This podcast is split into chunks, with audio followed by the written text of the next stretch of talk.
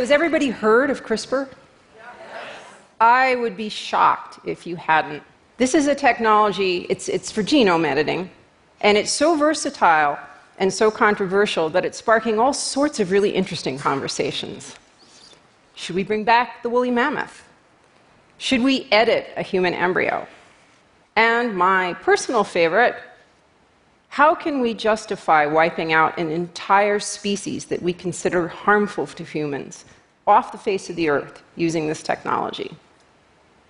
This type of science is moving much faster than um, the regulatory mechanisms that govern it. And so, for the past six years, I've made it my personal mission to make sure that as many people as possible understand these types of technologies and their implications. Now, CRISPR has been the subject of a, a, just a huge media hype. And the words that are used most often are easy and cheap. So, what I want to do is drill down a little bit deeper and look into some of the myths and the realities around CRISPR. If trying to CRISPR a genome, the first thing that you have to do is damage the DNA. The damage comes in the form of a double strand break through the double helix, and then the cellular repair processes kick in, and then we convince those repair processes to make the edit that we want and not a natural edit. That's how it works. It's a two part system. You've got a Cas9 protein and something called a guide RNA. I like to think of it as a guided missile. So the Cas9, I love to anthropomorphize. So the Cas9 is kind of this Pac Man thing that wants to chew DNA. And the guide RNA is the leash that's keeping it uh, out of the genome until it finds the exact spot where it matches. And the combination of those two is called CRISPR. It's, it's a system that we stole from an ancient, ancient bacterial immune system. The part that's amazing about it is that the guide RNA, only 20 letters of it are what target this system. This is really easy to design, and it's really cheap to buy. So that's the part that is modular in the system, everything else stays the same.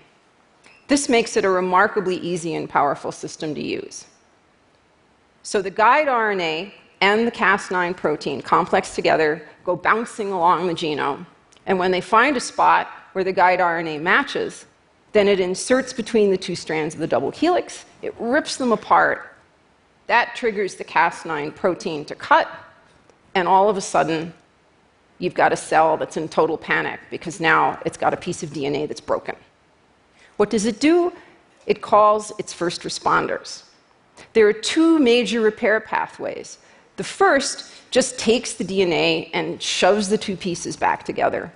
This isn't a very efficient system because what happens is sometimes a base drops out or a base is added.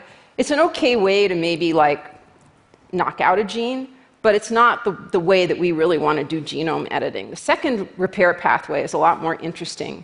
In this repair pathway, it takes a homologous piece of DNA.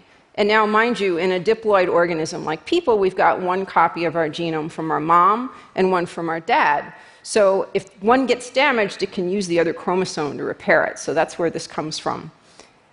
The repair is made, and now the genome is safe again. The way that we can hijack this is we can feed it a false piece of DNA, a piece that has homology on both ends but's different in the middle. So now you can put whatever you want in the center and the cell gets fooled. So you can change a letter, you can take letters out, but most importantly, you can stuff new DNA in, kind of like a Trojan horse. CRISPR is going to be amazing in terms of the, the, the, number of different scientific advances that it's going to catalyze. The thing that's special about it is this modular targeting system. I mean, we've been shoving DNA into organisms for years, right? But because of the modular targeting system, we can actually put it exactly where we want it. Um, the thing is that there's a lot of uh, talk about it being cheap and it being easy, and I run a community lab. I'm starting to get emails from people that say stuff like, hey, can I come to your open night and like maybe use CRISPR and engineer my genome? like, seriously. I'm, no, you can't. but I've heard it's cheap, I've heard it's easy. So we're going to explore that a little bit. So, how cheap is it? yeah, it is cheap in comparison. It's going to take the cost of the average materials for an experiment from thousands of dollars to hundreds of dollars, and it cuts the time a lot too. It can cut it from weeks to days. That's, that's great. You still need a professional lab to do the work in. You're not going to do anything meaningful outside of a professional lab. I mean, uh, don't listen to anyone who says you can do this sort of stuff on your kitchen table.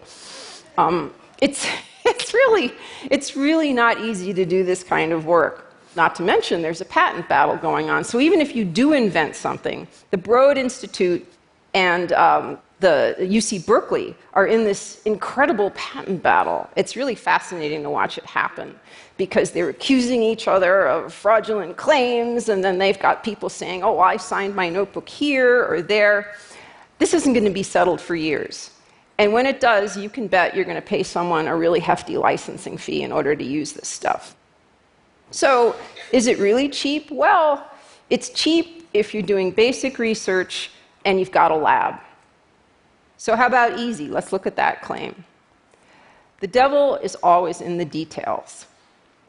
We don't really know that much about cells. They're still kind of black boxes. So, if, for example, we don't know why some guide RNAs work really well and some guide RNAs don't.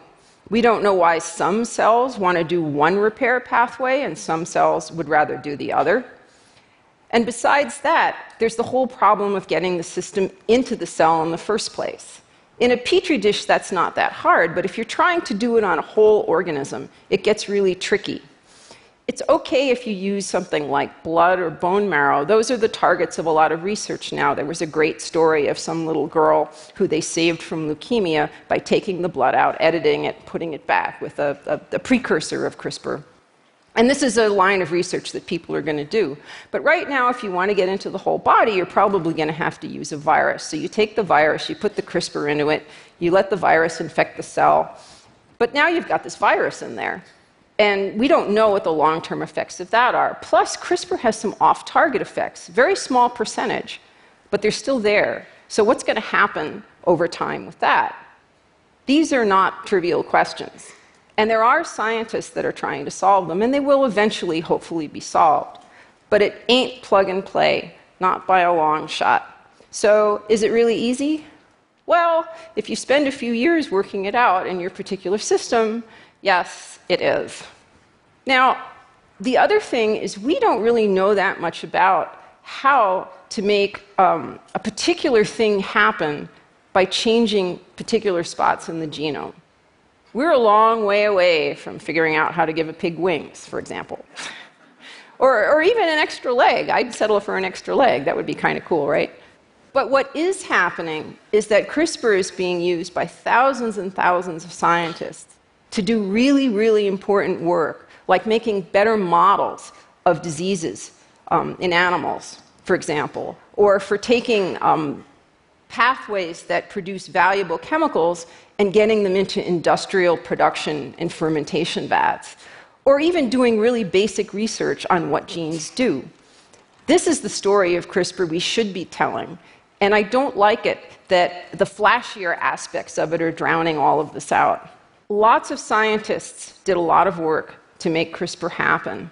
And what's interesting to me is that these scientists are being supported by our society. Think about it.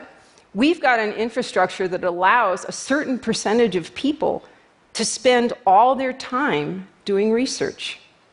That makes us all the inventors of CRISPR. And I would say that makes us all the shepherds of CRISPR. We all have a responsibility.